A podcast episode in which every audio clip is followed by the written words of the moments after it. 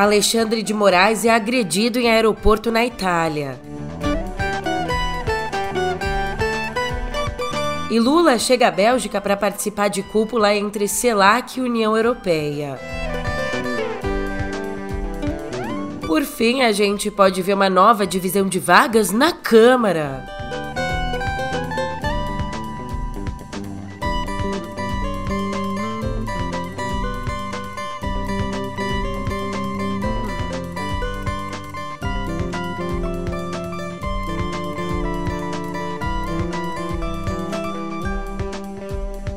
Um ótimo dia, uma ótima tarde, uma ótima noite para você. Eu sou a Julia Keck e vem cá, como é que você tá, hein? Eu não sei se tão ótimo assim na verdade, porque a gente é obrigado a já começar aqui essa semana, nesse dia 17, com ofensas, com gritaria, com desrespeito e, é claro, informação no pé do ouvido.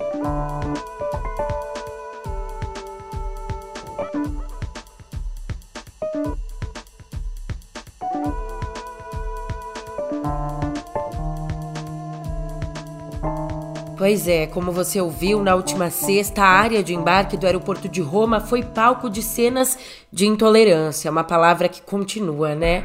O ministro Alexandre de Moraes estava dando uma palestra na Universidade de Siena e depois dessa palestra ele foi para o aeroporto e estava esperando o voo de volta para o Brasil. Foi quando então ele foi ofendido verbalmente por um grupo de brasileiros.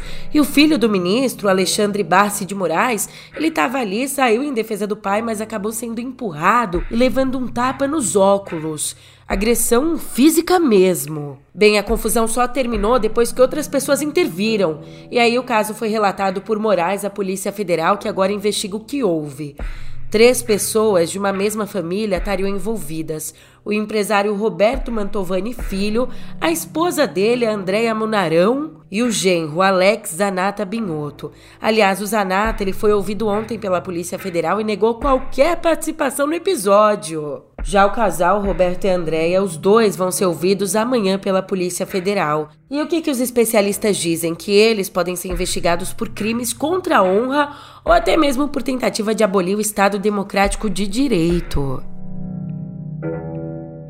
É claro, o caso repercutiu muito e em meio a essa repercussão toda, o advogado da família, o Ralph Tortman Stettinger Filho, disse que a hostilidade partiu de um outro grupo e que os clientes dele não foram ao local para ofender Moraes. Mas disse que eles estavam, abre aspas, apenas passando e houve um encontro fortuito arrumou uma desculpa, né? Só que ele evitou comentar a agressão ao filho de Moraes, agressão física atribuída a Mantovani. Em nota, a família disse lamentar o episódio e fala na existência de equívoco interpretativo em torno dos fatos. A nota diz bem assim, abre aspas, as ofensas atribuídas como se fossem de Andréia ao ministro Alexandre de Moraes foram, provavelmente, proferidas por outra pessoa, não por ela. E a nota ainda pede desculpas pelo, abre aspas, mal entendido havido, externando veementemente respeito que nutrem pelas autoridades públicas, extensivo aos seus familiares. Fecha aspas. Ué, cadê a valentia agora? Ah, na esfera política, o caso foi amplamente condenado. Ainda mais que agora, né, nossa política volta para um campo ainda bem de um pouco mais de normalidade. Entre as autoridades que se manifestaram contra a agressão estão o vice-presidente da República, o Geraldo Alckmin, o presidente do Senado, Rodrigo Pacheco, o presidente da Câmara, o Arthur Lira, também o senador Sérgio Moro e o deputado federal Marco Feliciano. Você pode ver que a gente tem aqui, né, figuras de todos os campos ideológicos que têm começado a enxergar a que ponto a gente chegou. Por que, que a gente chegou até aqui? É de se pensar. Enquanto isso, a Associação dos Juízes Federais do Brasil e outras associações regionais de magistrados pediram uma efetiva e exemplar responsabilização. A Procuradoria-Geral da República pediu informações à Polícia Federal e segundo o Procurador-Geral da República, Augusto Aras, o Ministério Público Federal vai tomar as medidas cabíveis. E um dos envolvidos, olha só, O empresário Roberto Mantovani Filho já concorreu ao cargo de prefeito de Santa Bárbara do Oeste, aqui em São Paulo. Lá em 2004, ele entrou nessa disputa pelo PL, mas perdeu. E desde 2016 é filiado ao PSD. Em nota, o partido afirmou que repudia o episódio envolvendo Moraes e que deve acionar a comissão de ética da legenda para que sejam tomadas todas as medidas punitivas cabíveis, que devem culminar na expulsão dele. E hoje o nosso noticiário tá que tá, hein? Tá pautado aqui pelos ministros do Supremo.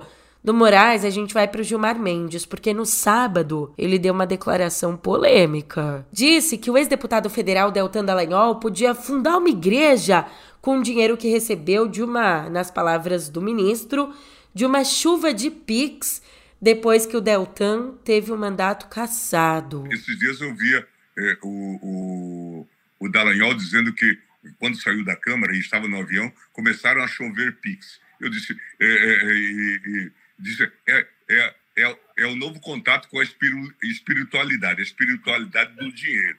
Né? Então, certamente já pode fundar uma igreja. Aí o Dallagnol não deixou barato e ontem rebateu dizendo que o Gilmar ofendeu, abre aspas, de uma só vez os cristãos, as igrejas e os brasileiros de bem que apoiam o combate à corrupção.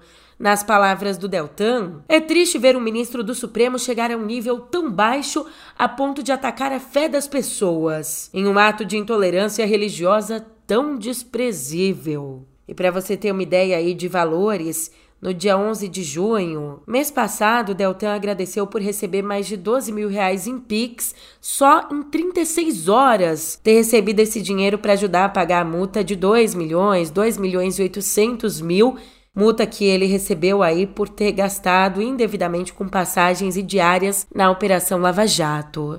Agora, de um ministro da corte a um ex-ministro de governo, né? O Anderson Torres, que no último governo foi titular da Justiça, ele vai ter que colocar a mão no bolso e devolver os salários que recebeu enquanto esteve detido preventivamente entre os dias 14 de janeiro e 11 de maio, quando ele ficou preso em meio às investigações pelos atos golpistas do 8 de janeiro. Salário? Como assim, Julia? Ele não estava mais no governo?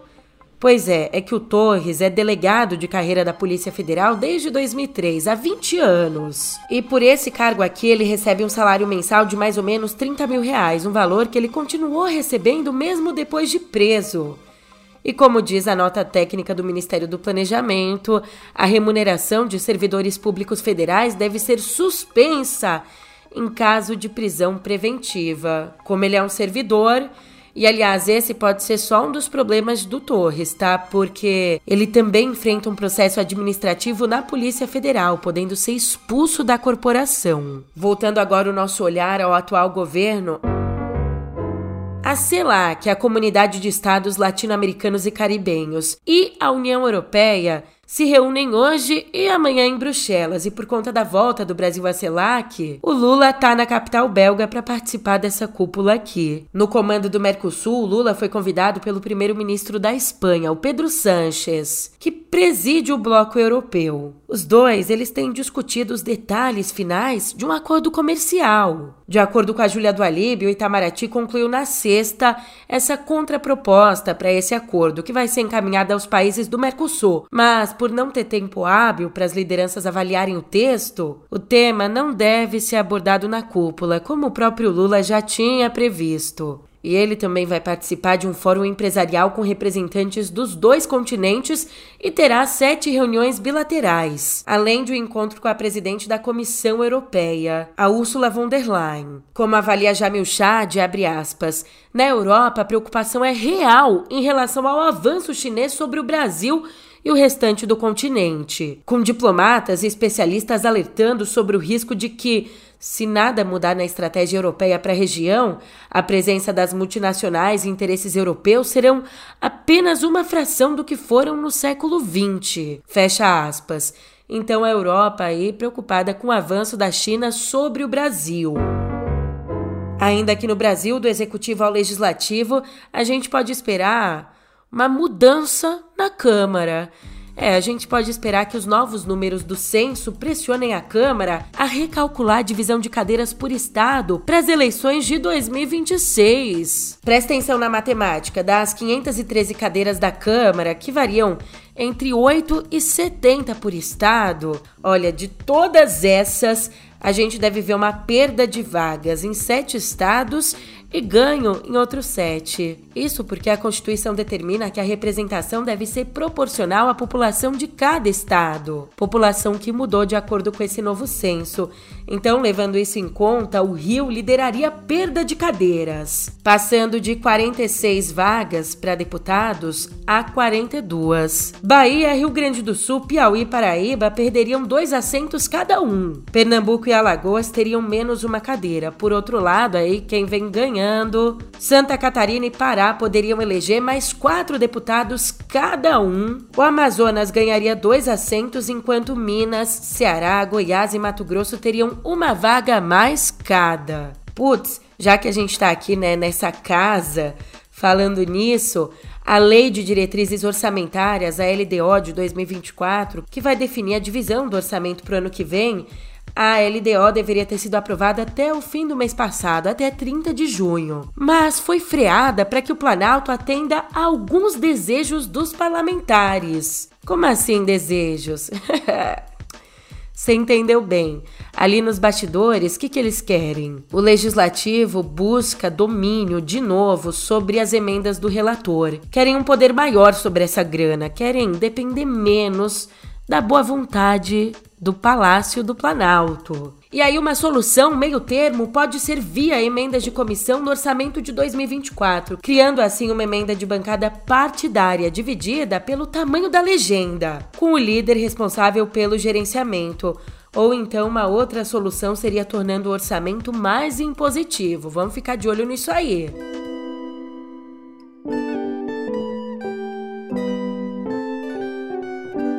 Tem uma notícia que tem causado um alvoroço, provavelmente você já ouviu por aí.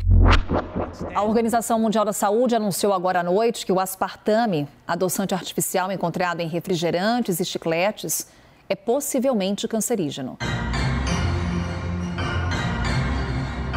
Você viu, né, que o aspartame foi incluído na lista da OMS de substâncias possivelmente cancerígenas. Até aí, não, não tava tudo bem, né? Só que essa notícia alcançou muita gente, causou. Ainda assim, a Anvisa decidiu manter o limite de consumo do aspartame em 40 miligramas por quilo de peso. Ou seja, você multiplica aí o seu peso mais ou menos para ver o quanto que, que pode ser consumido.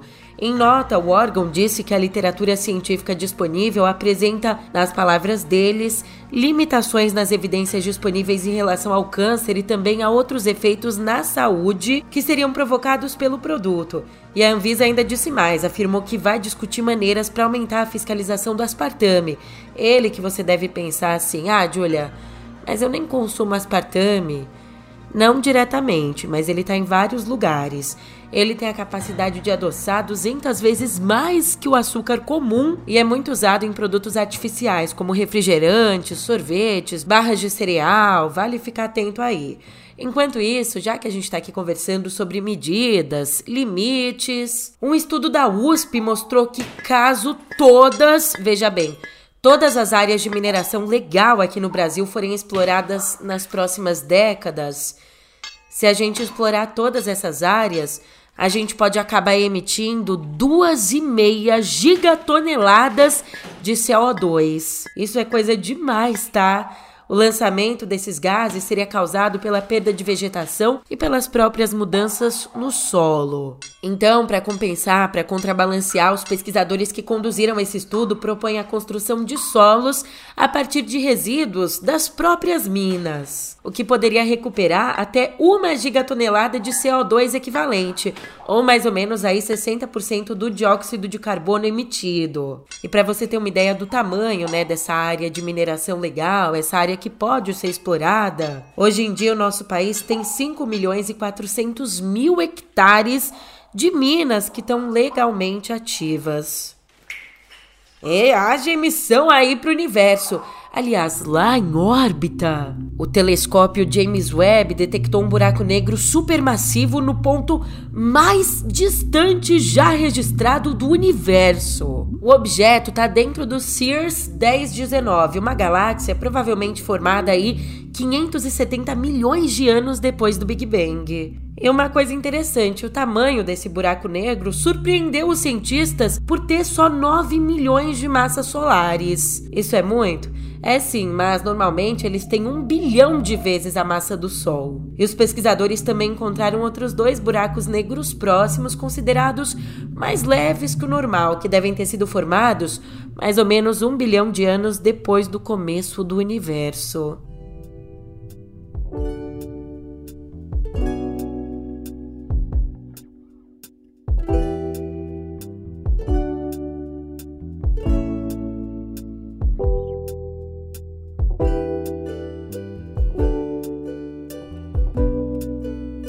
Aqui em Cultura a gente volta para um momento sombrio da nossa história, quando, você sabe, a repressão não foi só política, mas também moral. Tinha aquela coisa dos bons costumes. Eu tô falando do período da ditadura. Qualquer coisa que soasse indecente Qualquer coisa assim era censurada e um dos alvos mais notórios foi essa música aqui, lançada em 1969 por Serge Gainsbourg e a parceira dele, a parceira musical e parceira na vida, a inglesa Jane Birkin, que morreu ontem aos 76 anos.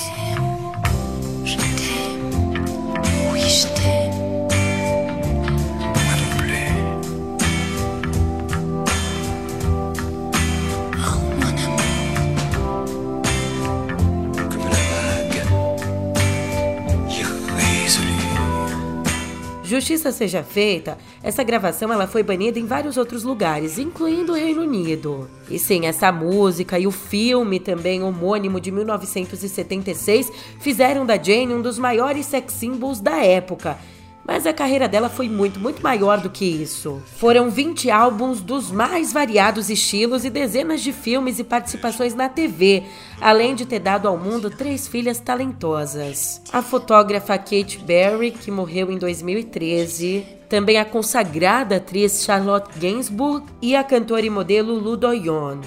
Em 2021, há pouco tempo, a Jane sofreu um AVC que a deixou com graves sequelas mas a causa da morte em si não foi divulgada.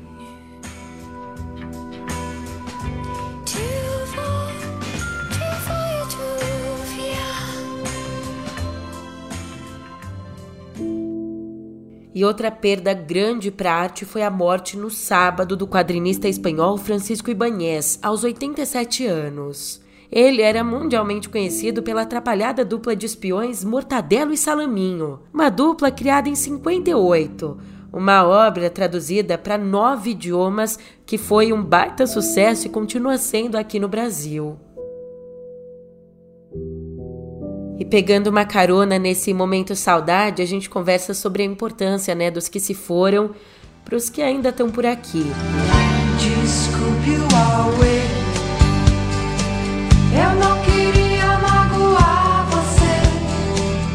E a Rita Lee não tem jeito, ela faz parte do destino da Mel Lisboa. A atriz de 41 anos, que já interpretou a rainha do rock no musical em 2014, agora volta a assumir esse lado Rita em dois trabalhos. Um é o audiolivro Outra Biografia, o texto póstumo da cantora que nos deixou em maio. E a atriz contou que foi algo especial que a gravação em áudio do livro ela foi um pedido que a própria Rita fez a ela. Então, a Mel teve que cumprir. Já em outra frente, a atriz vai interpretar de novo a Rita no teatro, só que agora numa adaptação da primeira autobiografia da cantora, uma adaptação que a gente ainda não tem data para estrear.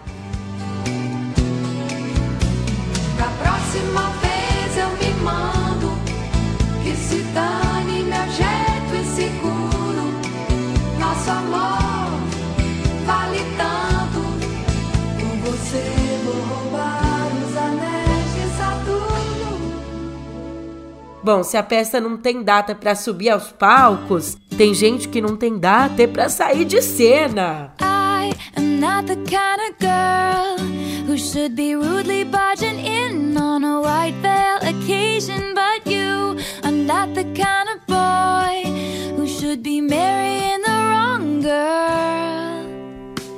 A Taylor Swift, a dona Taylor Soft, ela alcançou uma nova marca, nada soft, viu? Uma nova marca aí diante dos holofotes. Ela simplesmente se tornou a primeira cantora a ter quatro álbuns simultaneamente no top 10 da revista Billboard, a mais importante parada da música nos Estados Unidos. Portanto, além do álbum Speak Now, que ocupa o número 1, um, primeiríssimo, estão na lista Midnights, Lover e Folklore. Veja bem, o último artista a atingir esse feito em vida foi o trompetista Herb Alpert, à frente do Tijuana Brass, em abril de 1966.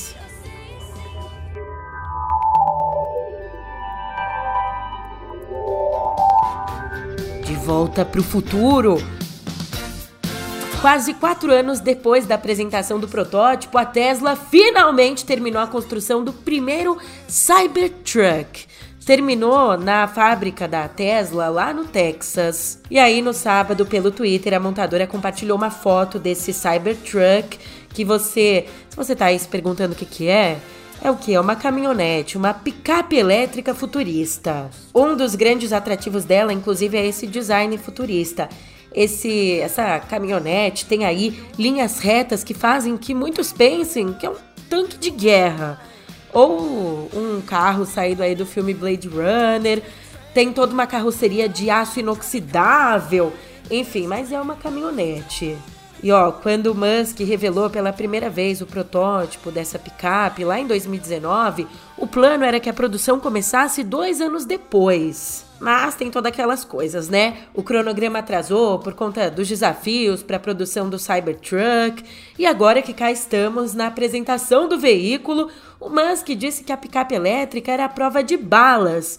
E aí pediu ao chefe de design para jogar uma pequena bala de metal na janela lateral para demonstrar toda a resistência, a força da picape, mas a janela rachou.